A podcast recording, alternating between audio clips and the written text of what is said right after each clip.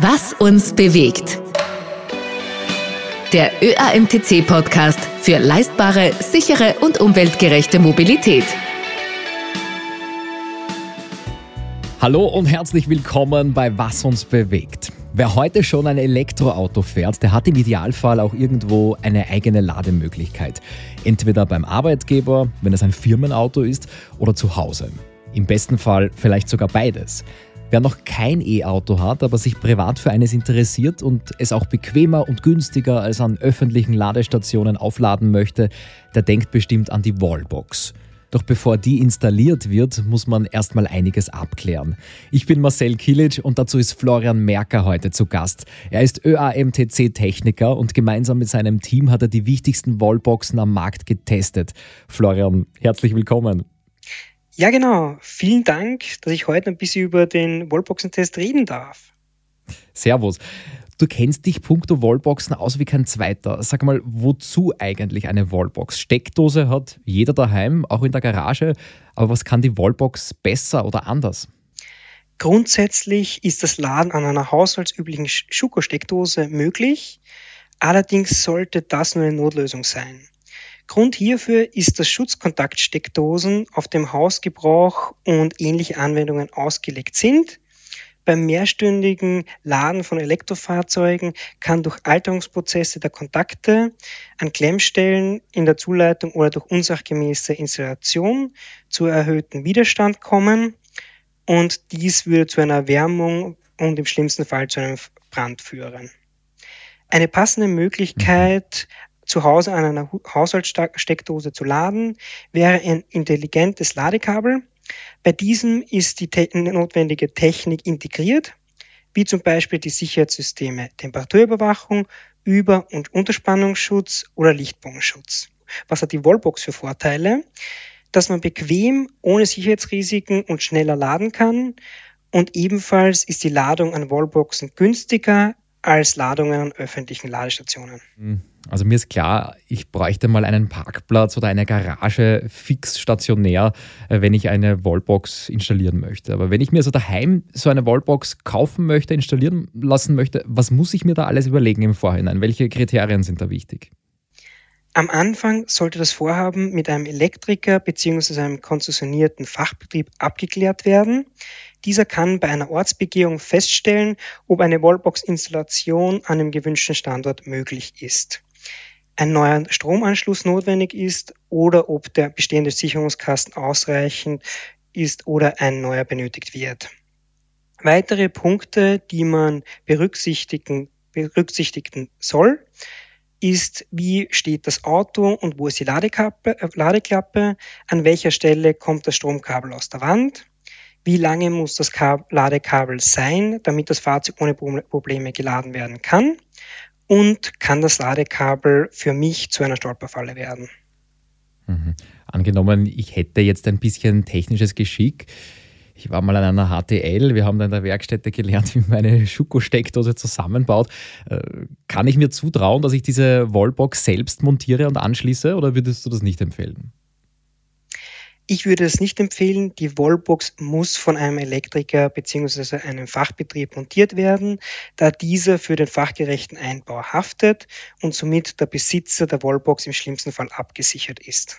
Florian, eine Zwischenfrage zum Strompreis, den du vorhin auch erwähnt hast. Ähm, du hast vom Unterschied öffentlicher Ladepunkt und Zuhause gesprochen.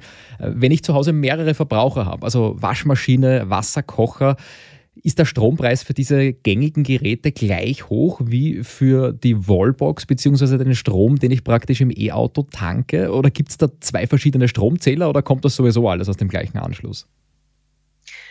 Wer sein Auto zu Hause laden möchte, sollte sich informieren, ob es bei seinem Anbieter einen eigenen Autostromtarif gibt.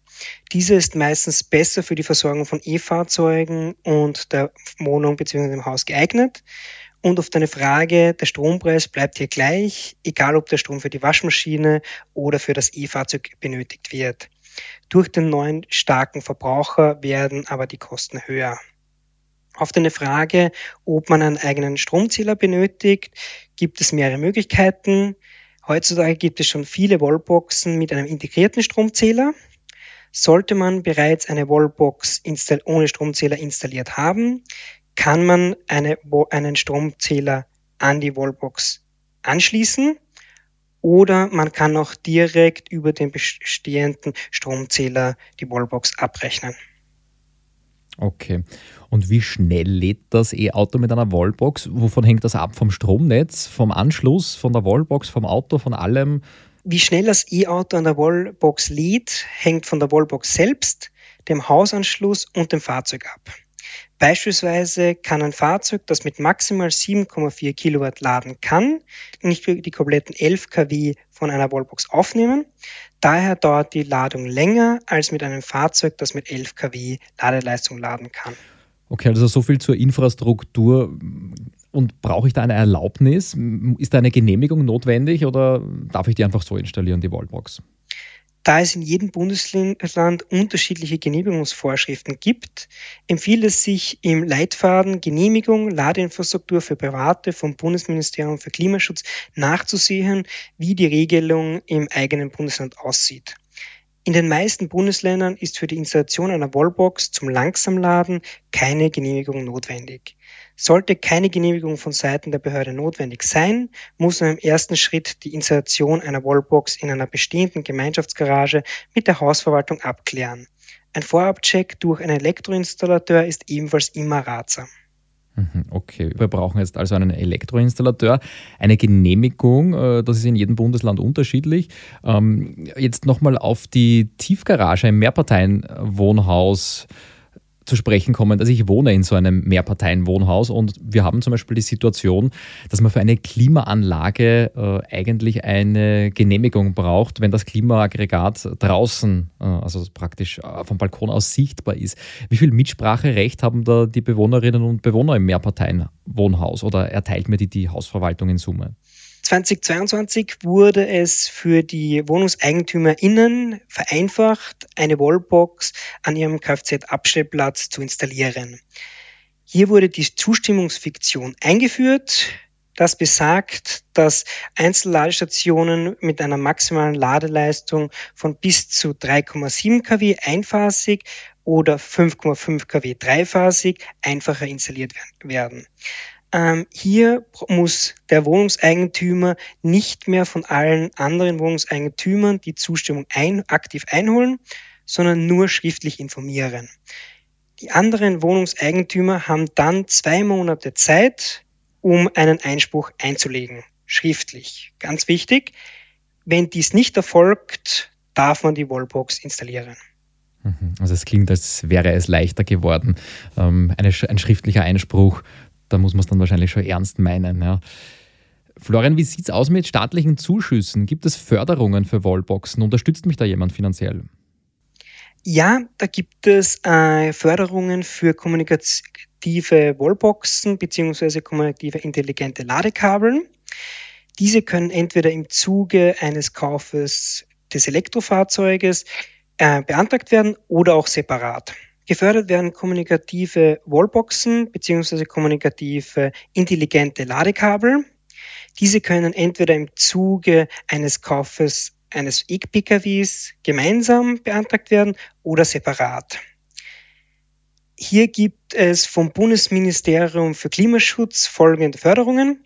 Für Wallboxen und intelligente Ladekabeln bis zu 600 Euro und für Wallboxen mit Lastmanagement bei Installation in, Mehrpart in einem Mehrparteienhaus als Teil einer Gemeinschaftsanlage bis zu 1800 Euro. Voraussetzung, dass man diese Förderung erhält, ist, dass die Ladeinfrastruktur von einem Elektrofachbetrieb installiert wurde und bei Bemessungsgrundlage über 3,6 Kilovolt Ampere von einem Elektriker beim Netzbetreiber gemeldet wird. Ebenfalls muss die Wallbox oder das intelligente Ladekabel über einen der Kommunikationsstandards OCPP oder Modbus verfügen. Jetzt gehen wir davon aus, die Wallbox, die habe ich ausgewählt. Äh, Montage ist eingeleitet. Ich wohne jetzt nicht in einem Mehrparteienhaus, sondern in einem Einfamilienhaus oder in einer Doppelhaushälfte. Da denke ich automatisch an Photovoltaikanlagen. Ist das sinnvoll für die Anschaffung einer Wallbox auch die PV-Anlage ins Auge zu fassen oder würdest du das nicht empfehlen? Ja, eine PV-Anlage macht auf jeden Fall Sinn. Denn die eigenen Sonnenkollektoren am Dach oder im Garten liefern Strom und dieser lässt sich in eine Ladestation integrieren. Es gibt sogar Wallboxen, die mit einer zusätzlichen Steuereinheit nur den aktuellen Überschussstrom der Photovoltaik in das E-Auto lädt. Im zweiten Teil des letztjährigen Wallboxen-Tests wurden genau zu diesem Thema, zum PV-Überschussladen, acht Ladestationen getestet. Hier war die günstigste Ladestation bei 950 Euro und die teuerste bei 1700 Euro. Mhm. Also da fallen schon die ersten äh, Preisangaben. Ganz wichtige Frage natürlich. Was kostet eine Wallbox und womit muss ich rechnen, wenn es eine Wallbox ist, die, mit einer, die ich mit einer PV-Anlage auch ergänzen möchte?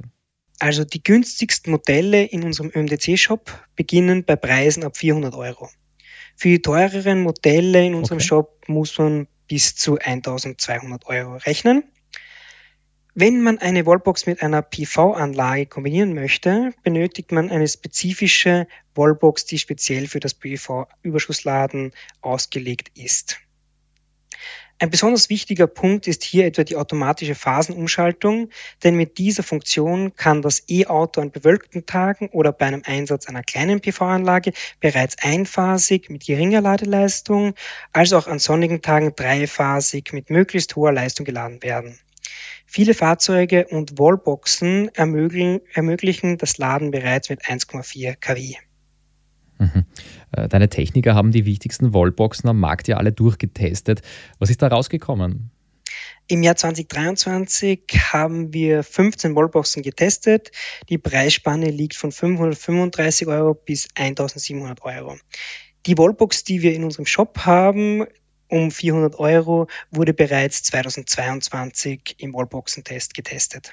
Ah ja, okay. Die Basisfunktionen bei, die, bei dem diesjährigen Wallboxen-Test meisten alle Modelle ohne Schwierigkeiten. Auch Ladeabbrüche oder Sicherheitsprobleme, beispielsweise in den Fehlerstromabschalteinrichtungen, haben wir bei keinem Produkt festgestellt.